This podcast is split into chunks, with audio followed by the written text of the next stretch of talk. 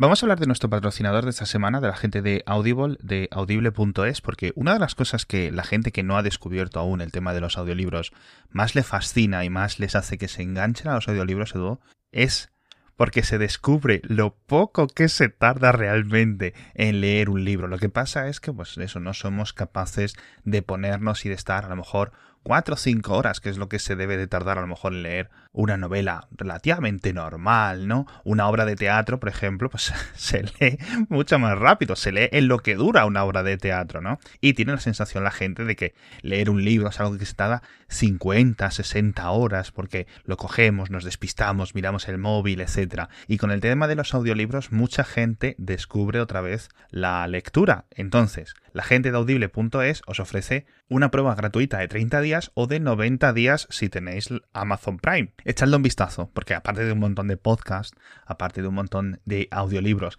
exclusivos que están añadiendo constantemente, tienen como estas radionovelas, por decirlo de una forma que yo creo que todos podemos comprender, como de Expediente X o de la que se avecina, que son dos de mis cosas favoritas, y justo lo tienen ahí. Un montón más de cosas, ya sabéis, en audible.es. Echadle un vistazo, bueno, echadle un oído.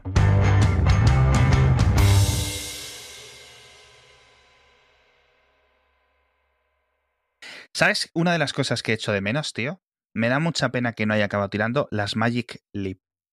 No sé si las conoces, estas gafas de realidad aumentada. Magic Leap, no, espera. Eh...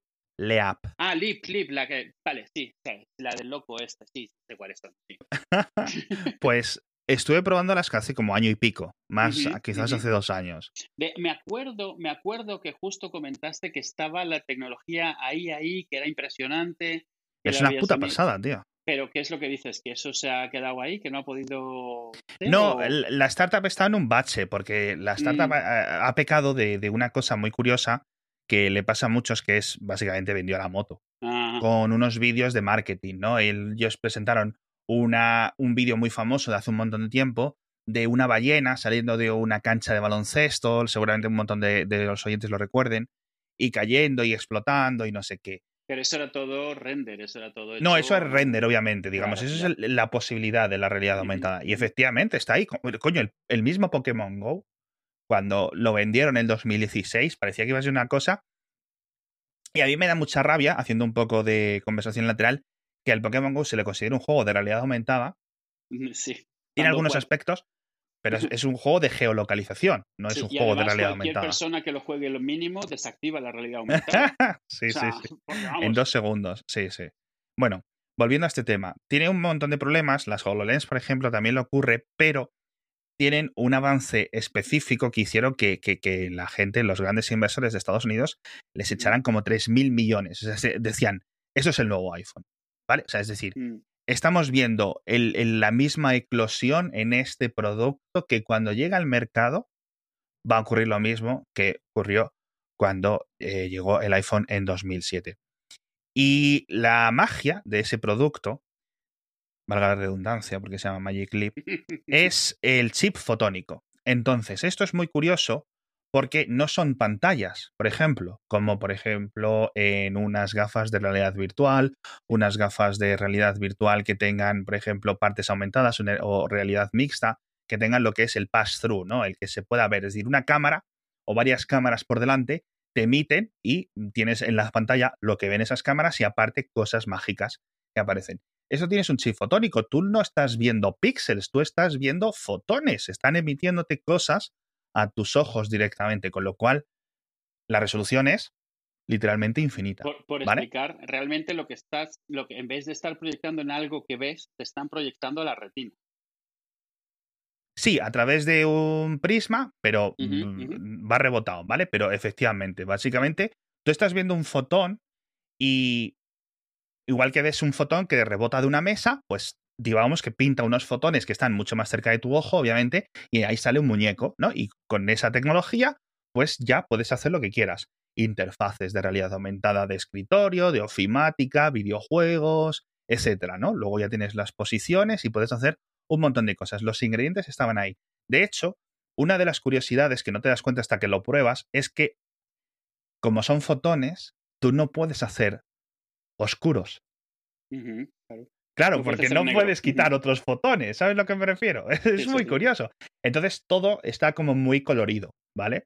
Y ese, digamos, pues es un poco una limitación que tenía esta tecnología comparado con, con otros eh, sistemas, por ejemplo, los de las cámaras que, o mejor dicho, los de las pantallas de realidad virtual o realidad mixta que cada vez tienen más refresco, más resolución y eh, aparte de que tienen, bueno, pues un montón de temas porque están muy cerca de los ojos y pueden marear a algunas personas, etcétera, bueno, tienen esas limitaciones, ¿no? Entonces estaba muy guay. Y esa tecnología, cuando yo la probé, dije, joder, es cierto que le falta un poco de desarrollo. Sobre todo es cierto que le faltaba mucho el ángulo de visión. Es decir, la parte en la que los fotones llegaban a tus ojos de tu campo visual, ¿vale? Que es muy grande en los humanos, muy amplio. Bueno, no sé, no tan amplio quizás como yo que sé, un conejo, ¿vale? Una, una vaca. Como cualquier, como cualquier presa que tiene Como cualquier herbívoro.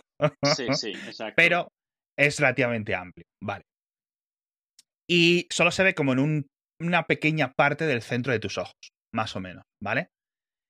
Esto pasa lo mismo en un montón de productos de realidad aumentada, ¿vale? Pues las HoloLens, las HoloLens 2 y productos similares que utilizan tecnología eh, diferente al chip fotónico.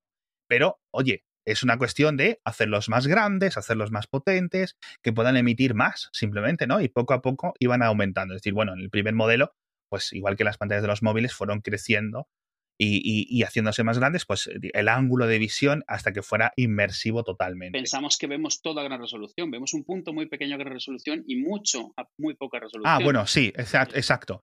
Esto lo hace, obviamente. Eh, digamos que esto eh, lo tenían ellos. Cuando tú lo que, lo que veías había como un movimiento.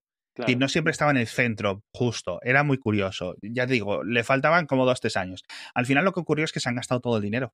Y los inversores no se han negado a ir poniendo más, pero porque al final consiguieron una ronda de, digamos, de financiación, si no recuerdo mal, un poco in extremis, pero sí es cierto que mm, están tardando más. Me recuerda mucho también al tema de los coches autónomos, o, que son, digamos, los dos grandes eh, elementos de consumo, la realidad aumentada de los coches autónomos o el transporte autónomo eh, de esta década, ¿vale? A solucionar. Es decir, ¿sabes cómo se va a solucionar? ¿Sabes dónde están los ingredientes? Simplemente no está. ¿Sabes cuáles son las trabas grandes también? Mm, sí. yo creo que sí. Y en general, eso, mucha pena, tío. mucha pena, porque es como, ves el futuro, sabes que está ahí, sabes cómo va a estar, y, no lo puedes experimentar. Y yo no sé, porque esto de la realidad aumentada o la mixta o la, o la virtual, que son un poco palabras que significan cosas parecidas, pero no lo mismo, sí, eh, me da mucha rabia porque no quiero que sentirme como alguien que la experimentó en los 80 y que le dé 2021 y siga esperando, ¿sabes? Bueno, pero al final a lo mejor te va a pasar como a mí, que llevo años cacareando lo del sonido binaural, ahora de repente la PS5 lo anuncia y, todo el mundo, no sé qué, y les explicas que tú ya lo sabías y te dices, sí, ok, boomer. Así, lo mismo que te habías jugado tú. que es lo mismo, te juro que es lo mismo. Está bastante guay el sonido binaural, tío, en videojuegos. Sí, ahora ha vuelto de la forma en la que yo menos me esperaba. Obviamente han tenido un uso muy bueno en realidad virtual, es un sitio obvio donde usarlo, pero el último sitio donde yo me esperaba verlo era en, en los AirPods Pro. O sea, la, lo que hace lo del audio espacial, esto, que el, espacial de espacio, no del espacio exterior, es de que tú puedes, tú tienes unos AirPods Pro y te simula un Dolby Surround, por ejemplo, un 5.1. Pero además es que si tú giras la cabeza, el sonido gira, porque si tu ordenador está enfrente tuyo y giras a la izquierda, el ordenador está a la derecha. Y todo el sonido, el círculo, la esfera de sonido alrededor tuyo gira, como si hubieras como si estuvieras dejando de ver tu tele, entonces el sonido que debería venir de la tele ahora te entra solo por un lado. Sí.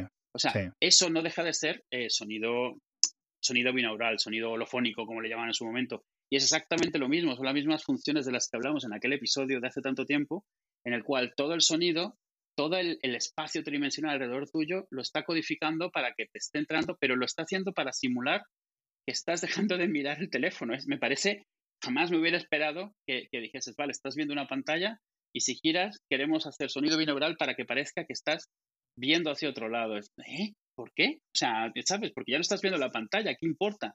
Pues ahí es donde lo han ido a poner. Y resulta que a la gente le encanta. O sea, le encanta el efecto que tiene. Y, sí que lo pruebas y sí que se nota. Claro, porque no, no, se solía poder o no se podía hacer hasta que no había, entiendo que acelerómetros, algún tipo de, sistema dentro de los propios auriculares. Los propios auriculares traen acelerómetro, entonces tú cuando giras saben que estás girando hacia la derecha, hacia la izquierda y ajustan. pero no deja de ser, no deja de ser un, un 5.1 o similar simulado, es decir, que simulan que se mueve, pero si en la tele o lo que estás viendo entiendo que tiene eh, este tipo de sonido, em, no es exactamente lo mismo. Bueno, es que no sé. El 5.1 es igual. La única diferencia, pero es una diferencia física. El subwoofer es algo que sientes más que Ah, bueno, claro. Entonces eso nunca te lo va a poder replicar unos cascos de ningún tamaño, porque el principal sitio donde escuchas el subwoofer es en el ano. O sea, te vibra. Dices, ¿qué pasa aquí? Toda la tripa te hace... Entonces eso no hay manera. De hecho, Venderán unos, unos una caja de AirPods. Ya lo hacen. Venden, no, venden subwoofers que no, no ponen audio, son para poner, por ejemplo, los asientos de los coches. Y lo que hace es vibrar cuando hay bajos. No hace sonido, solo vibra para que sientas la vibración. Algunos cines lo tienen en los asientos. Los asientos vibran cuando hay unos bajos muy profundos. Para que, porque el, bajo es algo que sientes en, en, las tripas, no es algo que escuchas realmente. Entonces es lo único que no se puede simular. Un subwoofer de un 5.1 lo que hace es mover un montón de aire para que sientas el cambio de presión de aire. Es realmente su trabajo, por eso son grandes. Es algo que no puedes hacer en pequeño, no es posible tenerlo. O sea, es al contrario que un Twitter. Un Twitter es el, chillido más grande que puedas hacer. Y eso lo puedes hacer en un, altavoz muy pequeño. Pero un subwoofer siempre va a ser algo gordo porque tiene que mover litros de aire de un lado a otro. Entonces, eso, el, el 5.1 en los AirPods Pro es es perfecto, o sea, tú puedes saber exactamente qué altavoz está sonando en cada momento y puedes saber cuando está sonando el punto uno, que es el subwoofer, porque se queda corto. O sea, se nota que está en el centro, pero se queda corto. Se oye más bajo, pero se queda corto. Yo supongo que los AirPods Max, que no los he probado aún, se notará mucho más. Porque, al final, has visto la tecnología, que son básicamente dos HomePod mini puestos cada uno en una oreja. más que un AirPod, es un HomePod portátil, además que pesan un cojón los, los AirPods Max. Tengo mucha curiosidad por probarlos, pero el precio resulta tan loco. Volviendo al tema de la PlayStation 5 que comentabas, he estado mirando lo de esta tecnología y es muy curioso porque básicamente es una cosa que me sorprende que no se haya hecho antes, que es, digamos, que tienes que programar los sonidos en el videojuego. Todo, todo, todo, todo tiene su origen tridimensional. Claro, con lo cual, una lata, un movimiento, una caja, un árbol, etcétera, eh, la PlayStation 5 tiene unos drivers específicos de audio que digamos que contarán, pues no sé si docenas o cientos de canales de audio. Es decir, si un 5.1 entiendo que son 5 más 1, aquí son cientos de fuentes de audio. Y las controla de la misma forma que controla los rayos de la luz, la resolución, el ray tracing. Está haciendo un render del sonido, esencialmente. Exacto, está haciendo una renderización de sonido. Me parece muy, una muy buena forma de explicarlo. Entonces, no solo cuando giras tu personaje cambia tu percepción de dónde vienen los sonidos, etcétera, que esto en muchos videojuegos estaba simulado y a malas estaba en estéreo, ¿vale? Es decir, lo típico. Ah, ya escuchaba cuando venían los malos con el, con el, altavoz, con el auricular izquierdo. Casi, casi. Esto digamos que va mucho más detalle, ¿no? Digamos que no es en plan, te lo pongo por la izquierda o se mueve un poco, no. Esto digo que la lata emite su propio sonido, no que el videojuego te emita un sonido de lata la lata en una posición le dice a la consola, estoy haciendo este sonido, estoy a 5 metros del personaje y hay esas condiciones, con lo cual el sonido tiene que hacer esto y tiene que rebotar en tantas formas, ¿vale? De hecho, que, se parece mucho a los cálculos que tengan que hacer para cálculos gráficos. Y me parece un avance que es una absoluta pasada y que yo creo que estaría bien que se aproveche en esta, en esta generación de videoconsolas un, problema con la tecnología binaural siempre ha sido eh, que solo se puede experimentar bien con cascos. No es posible hacerlo de otra manera. Y, el, otro, o sea, por ejemplo, detección automática de entornos 3D y que de acuerdo a eso te haga ruido como direccional, ha existido desde hace muchos años. Es lo que comentamos en aquel episodio en el cual un montón de esa tecnología se ha estado bloqueando por temas de patentes, por temas de competición entre marcas y casualmente la marca que lo tenía más avanzado era la que menos pasta tenía para litigar y al final nunca salió y ha pasado varias veces. Pero lo que ahora se está, eh, eso siempre era como, bueno, tienes un sonido sintetizado y puedes decir dónde está y a qué distancia, pero al final tienes que tener esos sonidos presintetizados. La, la PlayStation 5 hace mucho más que eso. Tú le puedes definir materiales. Y entonces eh, le puedes definir cómo suena cuando tú pisas gravilla, cuando pisas madera, cuando golpea metal con metal. Parte del sonido está sintetizado también y está sintetizado ya de acuerdo a los materiales que tiene, dónde estaban, si algo pegó, eh, eh, le pegó otra cosa en dirección a ti o en dirección fuera de ti. La comparación con el ray tracing es casi exacta, es, está posicionando las ondas de sonido hacia donde deberían de ir y el equivalente a la imagen es, está sintetizando el sonido que va a viajar por en esa dirección. Pero el otro componente, y bueno, lo de los canales, o sea, ya la Xbox original tenía 64 canales de audio, o sea, tengo entendido que la PlayStation 5 es capaz de, no, obviamente no es lo que te llega al oído, pero es capaz de controlar hasta 5.000 streams de audio simultáneos. Luego eso lo convierte en una escena y esa escena es la que, dependiendo de dónde lo estés escuchando, está simulando una cosa u otra. Si lo estás poniendo en, una tele estéreo, pues lo trata de convertir en estéreo también como puede. Si tienes unos cascos, si lo estás usando en cascos, entonces te está haciendo un sonido envolvente total. No 5.1, sino envolvente total, 360 grados. No hay ninguna necesidad de convertir a 5.1 cuando estás usando unos cascos. Puedes usar todos los grados alrededor tuyo. 5.1 y 7.1 es la forma más cercana que tenemos de simular en una habitación, porque no puedes poner infinitos altavoces a final de cuentas. Entonces tienes el estándar pues de estéreo para dos, cinco, eh, tienes cuatro en cada esquina y uno en el centro, siete ya te da más, pero claro, llega un momento en el cual no puedes añadir más. Es que es, absurdo, ¿no? Claro, no vas a montar.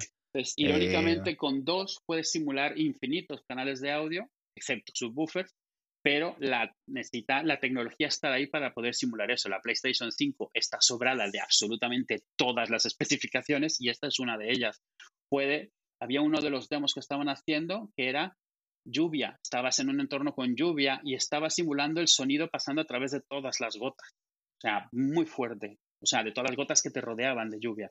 Muy, muy fuerte. Y al final, el tema siempre se reduce a los cascos. Para que sea lo más envolvente posible, los cascos tienen que estar hechos tan a medida como sea posible. Por ejemplo, unos cascos que son de, fuera de la oreja se van a oír menos envolventes que unos que sean dentro de la oreja. Y incluso unos que sean dentro de la oreja se van a oír menos envolventes que unos hechos a medida para tu propio oído. Porque la forma en la que funcionan las fórmulas estas, las HRTTF, eh, que la compartimos en su momento, estas fórmulas lo que hacen es simular todo el proceso del movimiento del sonido desde desde donde se genera hasta que llegan a tu tímpano. Y para eso necesitan no interactuar con tu pabellón de la oreja, con aire intermedio, con tu canal auditivo, porque todo eso son cosas, pistas que tu cerebro usa para detectar, eh, para detectar la posición de cualquier sonido. Mientras más puedas customizar los cascos a tu oído, más envolvente y realista va a ser ese sonido.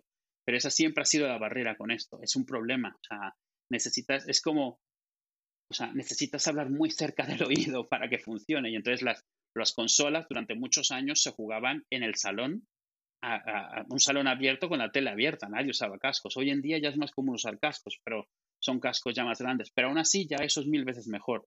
Finalmente PlayStation 5 ha sacado esto como uno de los APIs que tiene, porque un montón, un montonazos de gente hoy en día juegan con cascos. Ya sea por no hacer ruido en la casa o porque se oye mejor o porque están hablando con alguien y es mejor sí. así. Sí, el eh, tema del micrófono yo creo que influye Claro, claro. Entonces, ahora es el mejor momento para hacerlo. A ver si funciona, porque han pasado tantos años que ahora ya la gente, ahora ya tienes un problema de que es muy diferente, que a la gente a lo mejor lo choca. Pero de todas maneras, el sonido 3D eh, es de ese tipo de cosas que la gente, todo el mundo que los escucha se queda acojonado. O sea, pero impresionado bien.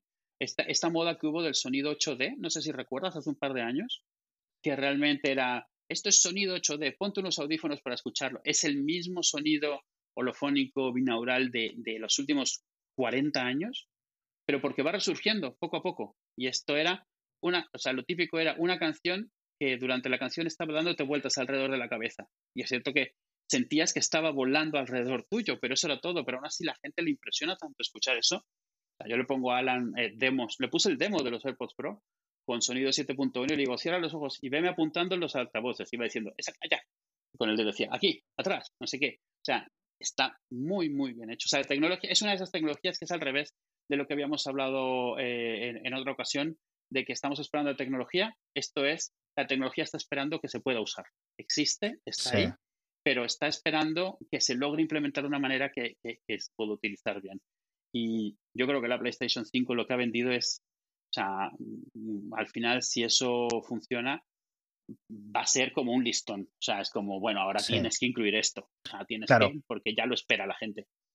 Sí, y sobre el tema del sonido tengo dos cosas muy curiosas, porque obviamente el sonido va a tener una labor muy importante en el tema de la realidad aumentada, es decir, no solo van a ser temas visuales, sino también audiovisuales en general, por decirlo de alguna forma, la experiencia va a ser muy completa, que sí, que muchas veces vamos a tener productos un poco más sencillos que simplemente necesitamos que nos pongan un mapa adelante o, o un muñeco o lo que sea, ¿no? En realidad aumentada, cuando, cuando esto vaya acabando llegando pero para la experiencia completa vamos a querer hacer, digamos, tener el, espectro holográfico completo y eso incluye audio y lo bueno de la tecnología de audio es que como dices tú, ya está ahí. Y me pregunto esto si puede llegar a mejorar en las películas y creo que no, porque obviamente cuando tú estás grabando una película, pues tienes un micrófono, puedes colocar varios micrófonos para aumentar la resolución, digamos, de dónde vienen las cosas, pero es un poco lo que hay, ¿vale? Es decir, ya está.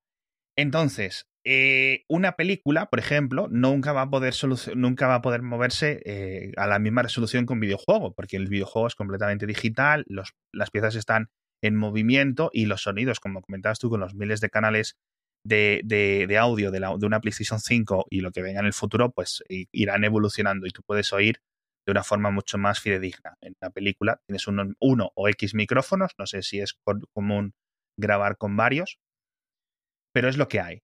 Pero aún así me pregunto si en las películas grabadas en animación o realizadas en animación sí se va a poder implementar este tipo de tecnología que de momento solo está en videojuegos. Porque al final una película de animación no es más que un videojuego predefinido, ¿no? Con los movimientos.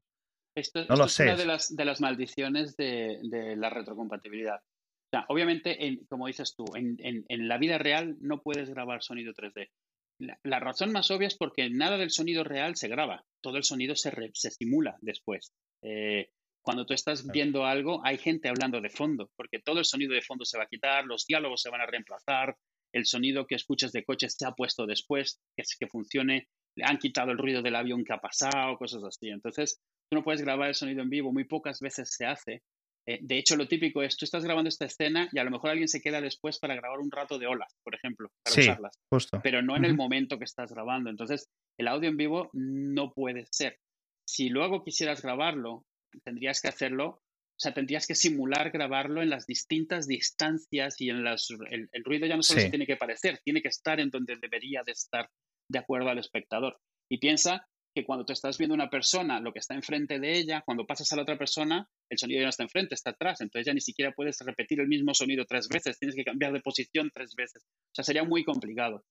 En el sonido 3D podrías hacerlo, pero tienes, o sea, quiero decir, en físico podrías poner el típico micrófono con forma de orejas, las dos entradas y lo grabarías, pero tienes el problema de que no es práctico. O sea, si lo, si, lo que quieres hacer es uno de estos vídeos ambientales, de ir a poner un micrófono en medio del bosque durante una hora, eso lo puedes hacer perfectamente con un sonido holofónico, con sonido binaural, lo grabas y se va a oír dónde venían las cosas. Y si alguien pasa andando, vas a oír cómo empieza a la izquierda y pasa a la derecha. Pero para una película no es práctico. Para 3D se puede hacer, como lo has dicho, no es ningún problema porque tú lo que puedes asignar es sonidos a los eventos. Y entonces ya tienes el espacio 3D montado. El problema que tienes es cómo lo sacas. O sea, tú cuando sacas audio en una película, tienes que hacerlo para un estándar, porque es en lo que lo van a oír. Eh, para, para estéreo, para Dolby, para 5.1, para 7.1. Pero si tú quieres sacar sonido holofónico o binaural eh, en una peli normal, ese audio tiene que ser una pista separada para ir solo con cascos. ¿Alguien va a seleccionar esa pista? Esa pista va a tener va a estar doblada, solo va a ser el sonido. ¿Sabes? O sea, el problema sí, que, es una composición realmente. Claro, y el problema no es tecnológico, es práctico, es como nadie lo va a escuchar, nadie se va a dar cuenta, nadie va a elegir esa pista porque no puede estar por defecto. Alguien que se ha comprado su barra de sonido o su sistema 7.1 ni siquiera se le va a ocurrir elegir esa opción y escucharlo con cascos, que irónicamente se, escuchará mejor seguramente. Porque el problema ahí ya es un problema de delivery, de entrega, de, cómo entregas eso para que lo vea. Eh, pelis hechas, por ejemplo, para verse en, un smartphone, tienen mucha mejor. Por eso es que donde ha triunfado mucho el sonido binaural es en YouTube. En YouTube todos estos ASMR son binaurales. porque es muy común que tú estés viendo un smartphone con cascos. Y si no es común, es muy fácil que los tengas a mano y te los pongas. Pero cualquier cosa que esté destinada para televisión o para cine es mucho más complicado. Para cine menos, dependiendo del cine. Por ejemplo, en IMA, al menos las veces que yo he ido, te dan unos cascos. En, su momento, cuando yo iba, los cascos era para que tú eliges el casco del idioma en el que quieres escuchar el audio. Y entonces escuchas, este, los cascos te dan tu... Es como antes cuando te daban las gafas 3D. Pero podrías hacerlo. Técnicamente podrías que esos cascos fueran eh, eh, binaurales. Pero para un cine normal no, porque no le das cascos a la gente. Entonces tienes que seguir usando el sistema que tienen los cines de sus altavoces y es lo que hay, que, es un sistema mucho más rudimentario el de los cines. Al menos la última vez que yo viera como un 5.1. O sea, nada más, no tenía mucho más que eso. Es un problema. Sí, porque el IMAX, el IMAX, el IMAX tiene alguna especificación específica de audio. Sí, sí la tiene, tiene dos o tres, de hecho. Eh, tiene una para los cascos que te digo y tiene, creo que dos o tres niveles de, de salidas de audio que puede estar, dependiendo, porque no sé si sabes que IMAX hay varios tipos de IMAX. hay varios, dependiendo realmente de cuánto te puedes gastar en la sala, esencialmente. Ya. Eh, y, en el sonido está también eso. O sea, el, nivel del sonido que puedes tener. la fuente es la misma, pero la entrega es la que no es la misma. Pero tienen sus propios estándares de audio. Qué bueno. Nada, me parece muy curioso y, y, me recuerda un poco lo de a esto, porque esto está inventado, joder. Es que yo me acuerdo cuando fui de pequeño a Futuroscope, ¿Tú sabes dónde está eso? Que está en Francia, que es como una especie de IMAX específico. Y eso era una flipada, tío. Es que en el, eh, Y yo creo que es casi de los 80, el Futuroscope. Llega un momento en que dices tú, pero ¿por qué hay cosas tan chulas? O había cosas tan chulas, el Futuroscope, el Concorde, el no sé qué. Y ahora estamos aquí. el cine es una pantalla plana, te cuesta cinco veces más. y, se suponía que el Futuroscope, con una pantalla que era casi esférica o semiesférica, que tenías pantalla debajo de tus pies, tenías en todas partes, tenías, yo qué sé, e incluso estaban las cosas estas de, del cine, de que te iban a escupir eh, diferentes olores, diferentes líquidos incluso, ¿no? Para vivir un poco más la, la, experiencia de y mucho más inmersivo. Yo no sé al final en qué quedará la cosa, de verdad. Pero yo creo que los cines eh, deberían de apostar por eso, cosas que no puedas replicar en tu casa. Porque si al final lo que le está ocurriendo ya a mucha gente, no ahora, sino desde hace un montón de tiempo, que en su casa tiene una mejor experiencia audiovisual que en el cine, pues esto no vas a acabar haciendo ningún amigo, ¿no? Entonces van a ocurrir eh, casos como lo de Wonder Woman que comentábamos hace unos, unos días, que es en plan, la podéis ver en casa o podéis ir al cine. Ah, ok, vale, nadie va al cine.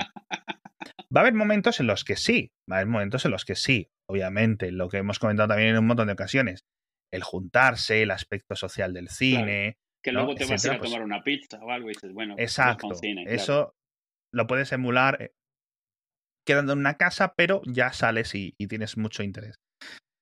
Así que no sé, no sé cómo acabarán innovando, pero yo creo que tienen que ofrecer obviamente algo más. No creo que sea el tema de los olores o el tema de las, eh, los líquidos y cosas así, como estos especie de aspersores o modificadores, etcétera, pero, pero algo tienen que, que hacer. En plena, que en plena pandemia se haya intentado poner de moda lo de echarte líquidos en la cara, eh, me ha asombrado mucho. O sea, yo no lo habría ni intentado. O sea, de por sí me parece una apuesta muy dudosa, honestamente, la de los olores y la de esto pero que los cines lo hayan intentado ahora durante la pandemia me parece, es como, mira, ahora no me, o sea, estoy tratando de que no me tosa la gente encima y tú me estás echando un spray en la cara. Bueno, a ver, es que también la gente que va al cine en plena pandemia, pues ya es un tipo muy especial de persona. Sí, porque es que es eso, tío, que sí, que yo entiendo que hay distancia de seguridad, que todo el mundo, entre comillas, con mascarilla. No me lo creo que la gente que está a tu alrededor en la oscuridad en un momento se la quite comiendo, bebiendo. Bueno, perdón, que no puedes meter comida y bebida, se supone. Ya hemos visto las medidas de seguridad de los cines en su historia, ¿no? Con lo que metes y lo que dejas de meter. O sea, es decir, la gente va al cine a meterse mano. Hemos visto ya casi fluidos de todo tipo corporales en los cines y la gente ahora va a estar quieta, ¿no? ir a pillar, a, a arriesgarte por, por ir al cine, me parece una de las tonterías más tonterías de 2020 y cuando lo miremos en retrospectiva este año se va a ver como lo que es, riesgo completamente innecesario. Entonces, en plan, ¿sabes? Cuando se lo cuentes a tus hijos, bueno, pues mira, había una pandemia de un virus y era muy mortal y a lo mejor incluso tú no sabías que lo tenías y luego se te moría tu madre o tu abuela, etcétera, ¿Y tú qué hiciste, abuelo? Pues mira, yo iba al cine, yo iba a los bares, yo iba a cosas que no eran... ¿Qué, es el cine, abuelo? pues mira, nos metíamos en una bodega muy grande, un montón de gente desconocida, y en silencio nos tosíamos juntos mientras veíamos una, una película. Mm, se veía más grande, un poco menos cómodos, había que vestirse para ir, y, pero tenías la ventaja de que podías pagar muchísimo por unas palomitas viejas. y un refresco sin gas. Me estás, me estás vendiendo todo. Madre mía.